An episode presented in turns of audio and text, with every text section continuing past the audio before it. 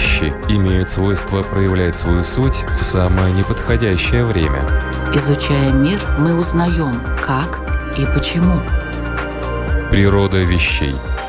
От маленьких до самых больших. От известных до самых загадочных. От простых до самых сложных. В подкасте и на Латвийском радио 4.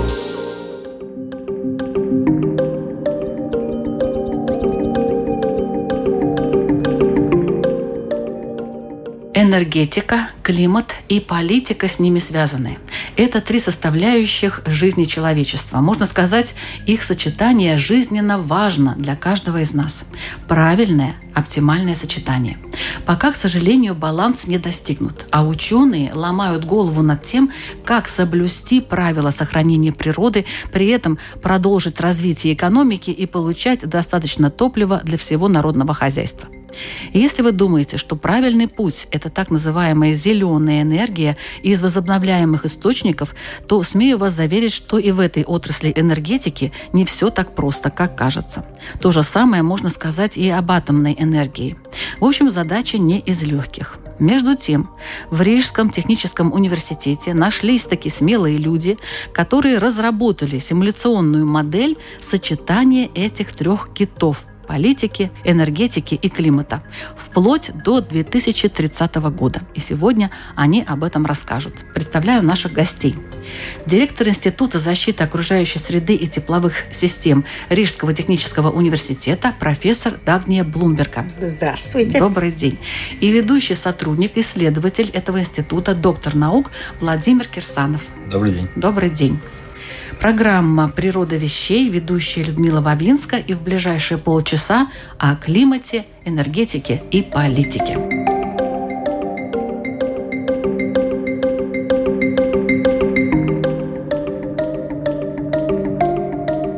Давайте начнем с определения. Что же такое энергетика? И причем тут мы, люди простые, обычные? В принципе, энергетика, название такое очень емкое, но по сути каждый из нас, простой человек, сталкивается с энергетикой ежедневно. Это электричество и производство электричества, которое мы используем ежедневно. Это тепло, которое мы используем или для нагревания воды, или зимой для обогрева помещений. И, конечно, это транспорт, большая составляющая. Мы добираемся на работу, отвозим детей в школу это все вокруг нас, и все это энергетика. Я немножко дополню, что это и любой продукт, который мы пользуемся ежедневно, он тоже содержит энергетическую компоненту. И, конечно, очень важно понять, сколько потребляется этой энергии, сколько потребляется материалов, воды, и понять, что же мы фактически потребляем. Тогда получается, что без энергетики вообще мы не можем существовать. Абсолютно верно. А как связана энергетика и климат? Очень тоже тесно, потому что энергоресурсы делятся на две главные группы. Это так называемые фасильные ископаемые и возобновляемые. Солнце, ветер, энергия и биомасса. При использовании фасильных ресурсов вырабатывается, производится так называемый CO2 газ, который влияет на изменение климата негативно. Возобновляемые источники энергии позитивны тем, что здесь не присутствует этого вредного газа, и поэтому, по сути, так и называется зеленая энергетика. Может быть, не очень правильно то, что биомассу сейчас считают энергетическим ресурсом, который не создает СО2 из-за того, что углерод в природе возвращается к деревьям, опять мы потребляем. Но в будущем, наверное, будем уже сейчас медленно переходим к тому, что дерево содержит углерод, и э, если потребляем дерево, то это означает, что этот углерод если материал, если мебель создается, то он сохраняется в продукте. А если эта энергетика сжигается, то углерод с кислородом образовывают при сжигании, получается СО2. И это очень важно понять, что сжигая биомассу, в воздухе появляется СО2 газ, который вызывает перемену климата. И это означает, что в будущем мы будем думать об этом уже немножко по-другому будем смотреть на это. Но пока Европа и мир думает о том, что пока мы можем считать, что оборот углерода в природе существует, и из-за этого не считаем. Ну вот они могут считать, не считать, а на самом деле это законы природы не зависят от того, считаем мы так или считаем мы по-другому. Почему-то в Европе э, есть разговоры о том, чтобы признать и уголь э, вроде как такой не сильно плохой энергией. К этому мы не придем. Не придете? Нет. Это сейчас вызывает разные разговоры о том, что действительно надо смотреть и торф, и угли, и так далее. Смотреть как на, не на фасильные, но это временно. Эти беседы больше... Геополитический к, фактор да, влияет. Да, газ и фасильное топливо, то, что используется в транспорте, конечно, это вызывает перемены климата. И об этом мы можем какое-то время не говорить, а все равно это происходит. И поэтому вопрос транспорта Владимир больше расскажет, но это очень актуальная проблема, если мы говорим о переменах климата. Ну, то есть э, транспорта у нас настолько много, что уже мы можем полностью всю планету тут загазовать, скажем так, негативными различными компонентами. К сожалению, да, потому что если мы смотрим, что примерно треть всех энергоресурсов э, в Латвии потребляется именно в транспорте, потому что различные факторы влияют на это, и увеличение благосостояния народа, что увеличивает количество транспортных э, средств, и то, что меньше отказывается от общественного транспорта, переходит на личный транспорт. В то же самое время этот транспорт в Латвии третий самый старый рынок транспорта. Он в основном на дизеле и бензине, производит много вредных газов, СО2 в том числе, и это, конечно, влияет. И именно в транспорте переход от фасильного к возобновляемым идет труднее всего. И здесь мы, в принципе, не отличаемся от других стран. Именно транспорт такая проблематичная зона. Я была в Германии на конференции, и мы поняли, что в Германии за 9 евро весь август можно кататься на э, любом поезде, на региональном или местном поезде, и на любой автобус 9 евро, и весь счет за август за транспорт. И когда мы уточняли, что же произошло э, в Германии, ответ такой, чтобы люди поняли, что дешевле – и для климата лучше ехать на общественном транспорте и научиться ехать, и не используя свои личные машины и так а далее. общественный транспорт там на чем ездит? На бензине, на дизеле э, или на электричестве? Так же, как и э, здесь. здесь. Но если все едут на автобусе, то оказывается, если 30 людей едут на автобусе, то оказывается, что 15 или 20 людей не пользуются машинами в тот момент. Поэтому этот расчет идет на то, чтобы действительно получить экономию фасильных топлив, и в то же самое время люди думают о перемене климата транспорта. Природа вещей. От малых до самых больших, от известных до самых загадочных, от простых до самых сложных. В подкасте и на Латвийском радио 4. И тут мы плавно переходим к политикам. А потому что никто, кроме них, судя по всему, не может такую проблему решить, взять так и уменьшить наш счет, э, допустим, с 50 евро до 9 чтобы можно было пользоваться общественным транспортом хотя бы в одном городе. Как вы считаете, наши политики вообще вот в этом плане, они думают так вот по-зеленому, скажем? А в Таллине общественный транспорт бесплатный? Это в Таллине. В Таллине. Да, это в Таллине. Да. И это вопрос, когда мы... Они как-то могли вот да. это сделать, да. Но он, наверное, богаче. Где проблема у нас? Вот сейчас будут субсидии для отопления. И как Мартин Казах сказал, что просто... Это глава Банка Латвии. Да, глава Банка Латвии сказал, давайте дадим удочку, а не рыбу распределим... Кому удочку? Удочку. Любому человеку решить, что вот эта удочка, когда ты можешь ехать бесплатно в автобусе, и от этого получают экономии все. И то же самое на отопление. Давайте дадим удочку, дадим возможность установить аллокаторы. То же самое. Это только решение политиков нужно. Подумаем, как люди могут действительно снизить потребление энергии, давать не только материально. Вот эта субсидия, она же что дает? Она дает то, что будут в ветер выпускаться энергия. А если я снизу потребление энергии, то я получаю субсидии. Тогда это уже совсем по-другому. Поэтому, если мы переходим к политике, то ответ такой, что нам надо переходить на совсем другие мероприятия. На какие, Владимир?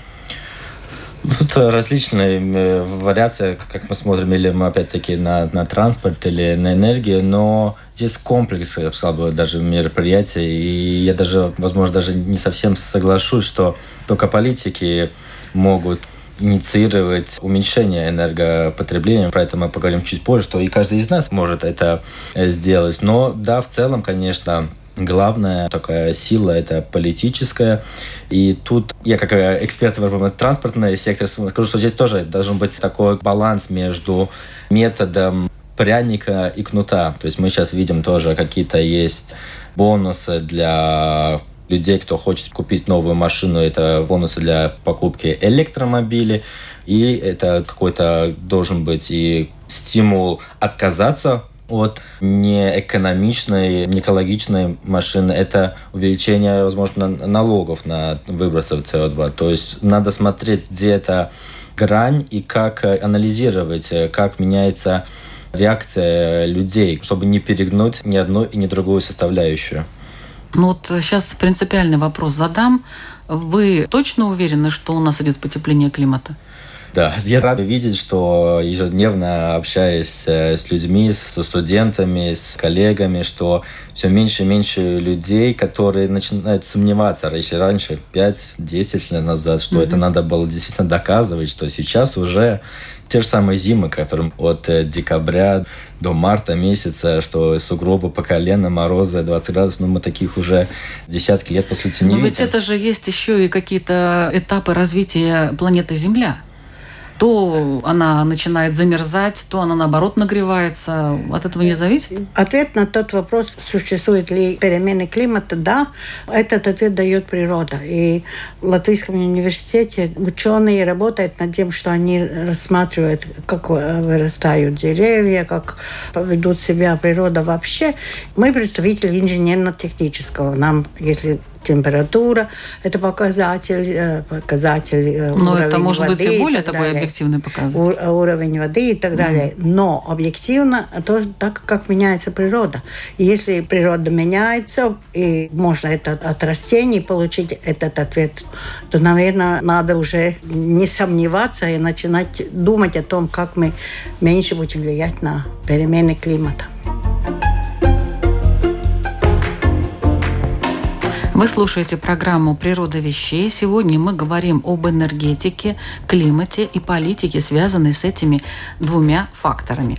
Говорим об этом с сотрудниками Рижского технического университета, директором Института защиты окружающей среды и тепловых систем Дагнией Блумбергой и ведущим сотрудником, исследователем этого института Владимиром Кирсановым.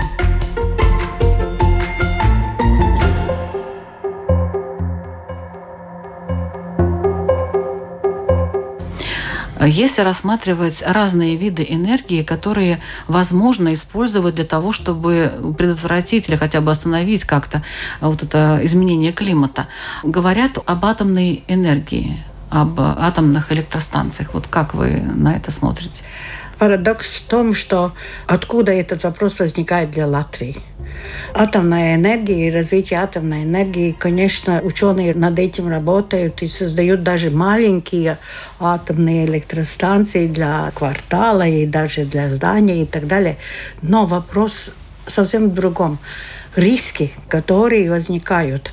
И если мы рассматриваем инженерно-техническое, может быть, это будет готово, и через три года где-то будут устанавливаться. Но эти риски, которые сейчас появляются, первый риск – это что делать с отходами.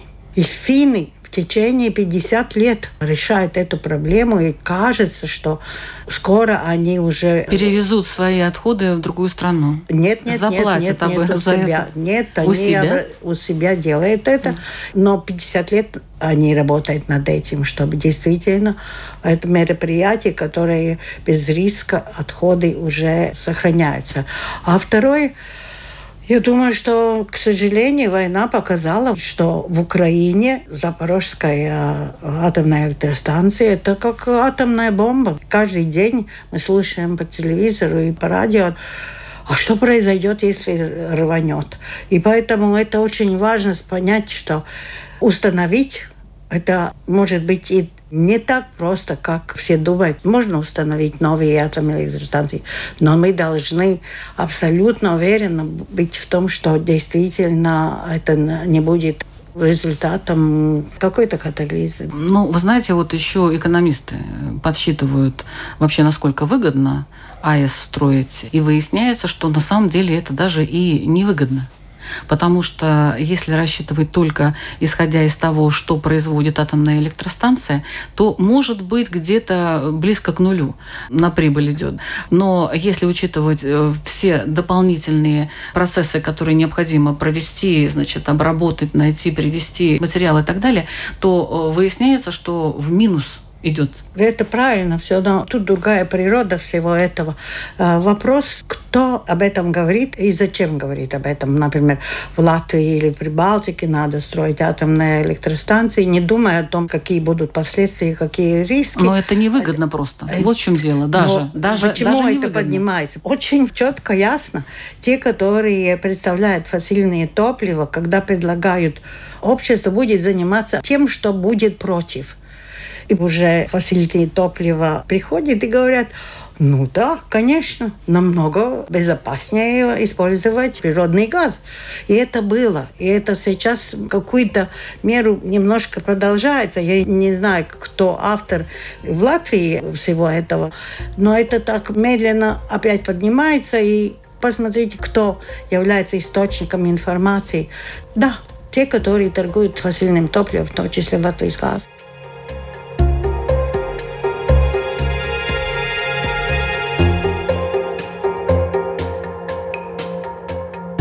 Какой у нас выход есть? Возобновляемые источники у нас существуют. Вот люди тоже недовольны, если рядом с ними ветряки такие ставят. Они говорят, что там и какой-то там и звук от них, и что-то еще. И, и радиоактивный ветер, и так далее. Много чего. Ну так. Да, здесь есть принцип, что где угодно, только не в моем дворе, не рядом со мной. Что, к сожалению, есть такие стереотипы, и несколько лет уже в Латвии сталкиваются многие проекты с тем, что на общественном обсуждении эти проекты просто теряют смысл дальше, ну, потому что они пропускаются. Сейчас сложившаяся ситуация это отчасти упростило, потому что поняли, что да, нам нужно становиться энергонезависимой, и ветер, солнце – это база. Будут большие парки, это же не вопрос, будет или нет, это точно будет. Ну так а, в чем плюсы наши? Вот смотрите, у нас тут э, то дождь, то туман, то еще что-то. У нас же погода-то такая я, я, я была на конференции в Германии, и очень много интересного. Но самое основное, что сейчас уже говорят о том, что солнце и ветер так как солнце больше летом, а ветер зимой, и что можно выравнивать уже, что это если вместе солнце с ветром, то уже энергоснабжение не сезонального характера, а уже всю... Ну, мы сможем обеспечить, вот Латвия, наша маленькая, можно сказать, страна, она может себя обеспечить только вот такими возобновляемыми источниками энергии? Уже давно могла. Моя мечта, например, в том, что когда-нибудь придет такое время, когда мы вернемся назад и посмотрим, почему все могли, почему литовцы могут, почему и эстонцы могут, а мы не могли. И что действительно к этому придем и, и скажем, да, это была очень большая ошибка. И сейчас нам действительно надо быстро-быстро вот это сделать. Так что похоже, что ветер войдет только единственный вопрос, как поменять политику, как законодательство. А кто, против? а кто вообще против этого? Если э, сказать правду, что я верю, это то, что действительно опять мы возвращаемся к фасильным топливам, чтобы удержать чтобы мы действительно сидели на угле природного газа до сих пор, прикладывается силы для того, чтобы действительно дезинформировать общество и вот эти собрания, почему нам ветер нужен именно у нас и, и так далее. А если вот это существует и в Голландии, где они очень близко друг к другу живет, и это доказано, что это действительно ну, уже 50 лет Голландия использует ветер. Мы что, чем-то хуже или лучше, или что-то такое? Ну, вы знаете, я думаю, Только что... политика. Только политика. Я думаю, что немножечко тут э, свою лепту в этот скептицизм внесли малые ГЭС, которые у нас существуют, которые приватизированы, которые получают дотации. И вот они живут, получают дотации, а какой тогда смысл, если они получают дотации? И причем раньше они получают дотации от государства, и это было незаметно для людей – то уже который год каждый из нас достаточно большую сумму платит на существование этих малых ГЭС.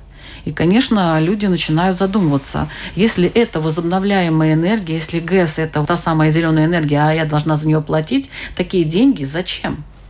Э, к сожалению, есть такой подтекст, что, я думаю, тоже здесь отчасти какое-то неправильное было принято решение, недальновидное, как это развивать и какой контекст придавать зеленой энергии. Потому что, да, вы говорите сейчас про ГЭС, но по факту не только ГЭС, это не, не самое худшее. То, что теплоцентрали, которые на газе, как генерация, они получают тоже дотации? Дотации на, на основе, Конечно. на основе чего? И там намного сумма больше.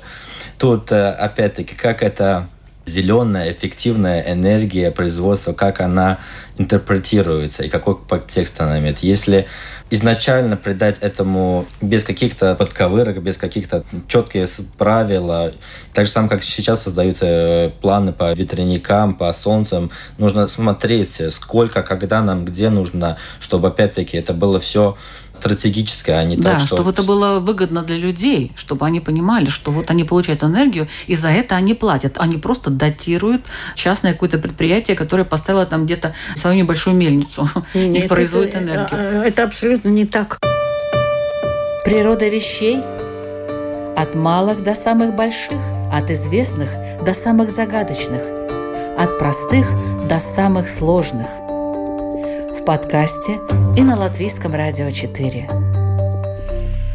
Идея во всем мире такая, что если зеленая энергия, то если нужно, нужно субсидировать. И все было очень хорошо до того момента, когда начали субсидировать и источники, где электроэнергию получают, и от сжигания природного газа.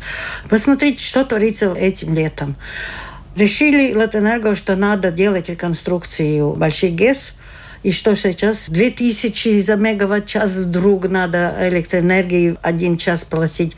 Потом сейчас говорят, ой, будет и 4000 евро за один мегаватт-час.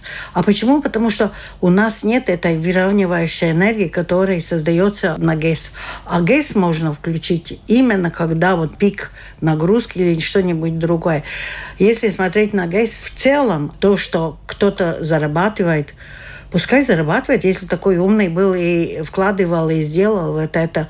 Только единственное, чтобы для природы не было засорения, не все ГЭС построены действительно... С учетом природ... того, что Я... живет в этой реке, да? И да, и так далее. Я бы сказала, что сегодняшним взглядом смотреть на ГЭС, что это было плохо. Ну, наверное, это неправильно, потому что это нагрузка. Вы понимаете, что я есть говорю сезональная только... нагрузка. Нет, я говорю только о маленьких ГЭС, которые непонятно каким-то боком относятся к зеленой энергии. Маленькие такие ГЭС, частные ГЭС. Я не говорю про большое предприятие Латвэнерго. Все правильно. СО2 выбросов нету. Это значит, э, ГЭС на климат не влияет. Хорошо. А зачем оно вообще нашему государству? Зачем нам такие гидроэлектростанции, которые приносят для людей только убытки? Вот зачем нам их просто содержать? Просто для того, что они декоративно так красиво там где-то стоят? А, нет, тут именно надо понимать, как эти ГЭС правильно эксплуатировать. То есть э, они должны именно приносить пользу в тот момент, когда, да, мы какие-то э, свои, возможно, деньги отдаем в качестве этого компонента ОИК, но чтобы не платить, вот как сегодня, именно как э, Дагния сказала, 4000 за мегаватт, потому что сегодня эти именно ГЭС могли бы выработать ту электричество, которое нам не хватает. А почему Другие... они не выработали? Они А на, их в же- ремонте сейчас. Нет, ну секундочку, это в ремонте, это в Латвэнерго, а остальные вот эти маленькие. Они очень мало производят именно вот тот э, объем. Значит, Про- они и не могут компенсировать. Значит, зачем они нам нужны? Вот я к тому все веду, что надо вот четко и ясно в государстве определиться и понять, какая зеленая энергия действительно выгодна, Маленький ГЭС в этой компоненте играет очень незначительную а роль. что еще там? А там а, те источники, когенерационные станции на газе, которые пока еще работают, там входят когенерационные станции на биомассе. И То есть они все у нас убыточные. сейчас нет. Сейчас как раз э, они уже вышли из того, потому что электроэнергия такая дорогая сейчас, что они сейчас в таких плюсах, что и биогаз... э, Почему меня из моего счета не убирают ОИК тогда вот этот коэффициент? Исходим из того, сколько мы платим за электроэнергию и сколько стоит производство этой электроэнергии. Везде же существует баланс, и этот баланс приведет к тому, что почему это так. И почему настолько поднимаются цены электричества? Это все зависит от того, что мы используем, а солнце как раз бесплатно. Хоть что-то у нас А если бесплатно. был бы ветер, был ветер, а, тоже морские, а морские волны, да, движение моря. Гидроэнергия, гидроэнергия, которая вам не нравится, но она тоже бесплатна. Только сколько стоит технологии. Это самое основное.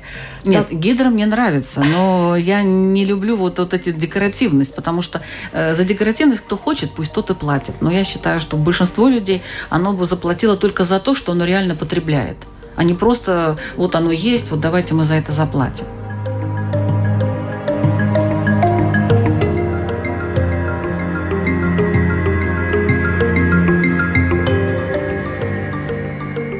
У нас был проект, Министерство экономики заказало, давайте моделировать, что происходит с производством электричества, с производством тепла, что нужно менять до 2050 года, когда Латвия может достигнуть климат-нейтральности. И э, несколько вот этих проектов, которые мы сами делали модели, использовали существующие модели, симулировали то, что происходит действительно. И ответ такой, что нет однозначного решения. Как будет влиять, например, вот будет э, сейчас деньги э, из Европейского Союза для повышения энергоэффективности энергоактивность повышаем, энергопотребление снижается, значит, снижается и необходимость производить эту энергию в источниках энергии и так далее. А ответ такой, можем ли мы достигнуть нейтральной климат, нейтральность в 2050? Да, можем. Только сейчас у нас пока еще 60% природный газ в нашем балансе цена поднялась. Все надо пересчитывать. И сейчас мы будем делать очень много ошибок в этой зимой, потому что мы будем бегать от газа, потому что этого нет, и вместо этого будем думать, как это сделать. Но я надеюсь, что политики решат, как это все-таки, потому что в этой модели у нас есть и вот этот вопрос рассмотрен. Что должны делать муниципалитеты, что должно делать министерство, агентство и так далее. Все это сделано, и я надеюсь, что Министерство экономики будет смотреть глубже тому, что мы сделали и какие результаты. Давайте вот теперь о этой модели, которая создана вашими учеными. Симуляционная модель, то есть тот, кто использует эту модель, он может, э, меняя разные факторы, смотреть, что произойдет.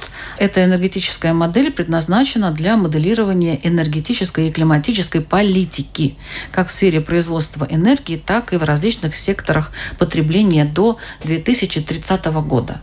По сути, это динамическая модель, которая основана на математических уравнениях. То есть мы задаем, мы знаем, какие цены производства, мы знаем цену топлива, какой природный газ, какой древесина. Мы знаем... э, На ц- настоящий момент. Да, в настоящий момент. А Мы она зна- может меняться. Да, и эта модель именно дает возможность пользователю поменять. Вот сегодня будет природный газ э, условно столько, завтра он будет в два раза дороже. Как это повлияет на использование? Сейчас мы перейдем на солнце, или сейчас будет выгоднее ветер, или другое.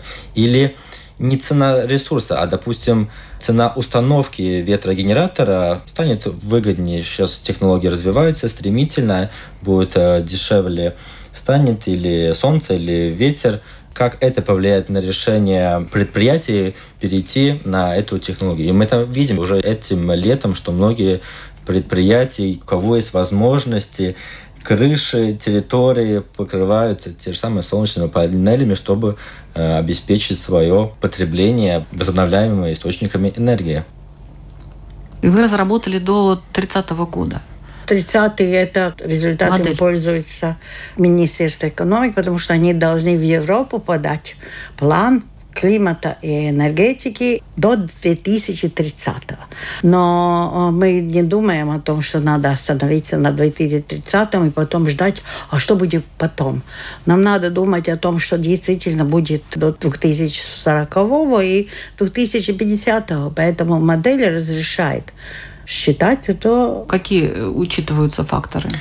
Кроме стоимости топлива? Ну, по сути, тут э, как бы модель состоит, опять-таки, из нескольких отдельных моделей, то есть это производство тепла, электричества, индустрия, транспорта. Ну, допустим, тот же самый транспорт. Это не только составляющие цена, это даже уникально составляет то, что там есть даже компонент, который моделирует поведение человека. Когда человек откажется от своего личного транспорта, а перейдет в автобус. Да, мы слышали, это один из, конечно, важнейших факторов. Это цена, но не только. Это, конечно, качество, как этот уют. автобус, уют, э, скажем так. Конечно, Нуж, конечно. Это логистика. Нужно ли мне один транспорт добраться до конечной точки или это два? Как и, часто ходят. Как часто ходят и так далее. То есть здесь это тоже на основе различных математических данных на основе результатов опросов общественности. Это все включается, появляются математические какие-то уравнения, и эти уравнения лежат в основе этого комплексного модели симуляции. С кем вы еще сотрудничали? Я понимаю, что с экономистами, наверное. Здесь э, большая команда, то есть это команда инженеров, это экономисты. По сути, это интернациональное, комплексное задание, потому что, как мы знаем, что энергетика, она да, это основа, но она очень тесно связана с другими отраслями. И, конечно, это большое достижение, что такая модель была достигнута. Как мы сотрудничали с Латвийским университетом и экономического факультета. У нас сотрудничество э, с факультетом лесов, сельскохозяйственной академии и с инженерным факультетом сельскохозяйственной академии. Но это не самое важное. Самое важное в том, что разрабатывая и думая о том, что влияет, как влияет, мы работали с Латвией с банком, мы рассказывали им, что мы делаем, и они задавали вопросы, мы потом опять думали, как это улучшить и так далее. Есть э, Европа с мая, где они организовывали, организовывают семинарии, мы участвовали, рассказывали и так далее. Мы старались, у нас, что было очень хорошо, то, что не надо было приглашать у себя, поэтому могли подключаться к нашим семинарам, дискуссиям. Из всей Латвии очень много муниципалитетов участвовало. Конечно, Министерство экономики, сельскохозяйственное министерство, Министерство охраны среды регионального развития, финансов и так далее. И действительно, вот время ковида, оно очень нам помогло в том, что не уходя из своего дома, каждый мог подключиться, и мы могли рассказывать, что действительно, как мы видим это и как это может дальше развиваться. Не было это просто, но это было очень интересно. Но вот вы надеетесь на то, что действительно ваша вот эта модель, она поможет нашим политикам, как минимум, понять, куда, в каком направлении им идти? Надежда всегда есть, но действительно мы начали с Министерством окружающей среды и регионального развития. В 2008 году они нам заказали проект, в котором мы должны были подсказать, как будет энергетика развиваться. И мы уже тогда первую модель, сейчас уже только улучшали, а там разработали первую модель. И что интересно, мы сейчас вернулись к 2008 году и увидели, что действительно то, что мы подсказывали, что нужно Рижскую ТЭЦ-1 переделать. Если отказаться от торфа, то переделать на щепу, и это было бы... Сегодня мы бы сказали, что ой, как хорошо, что нам даже ничего не угрожает, потому что у нас есть альтернатива на производство электроэнергии. И также солнце тогда уже было актуально, ветер был актуальный. Ну, я надеюсь, что на этот раз... Прислушиваются. Да, потому что Украина действительно показывает то, что нас ждет, если мы не будем этим заниматься.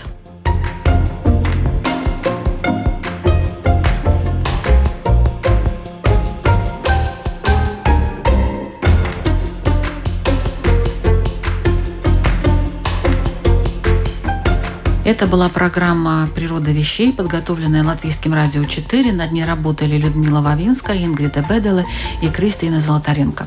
Сегодня мы говорили об очень важных составляющих жизни общества – климате, политике и энергетике. Латвийские ученые разработали симуляционную модель взаимодействия этих факторов в различных условиях и дали с помощью нее прогнозы на будущее до 2030 и даже 50 года.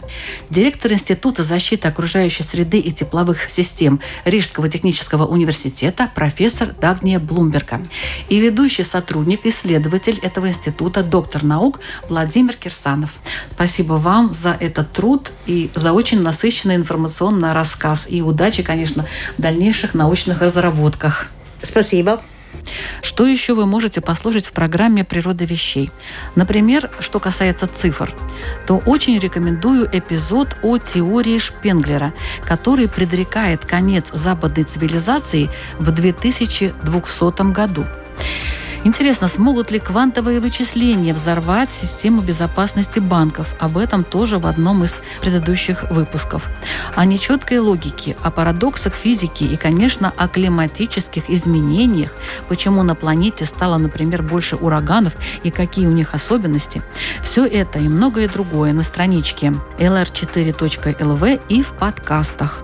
Ищите природу вещей, слушайте, изучайте мир вместе с нами. Ведь это так интересно. До встречи!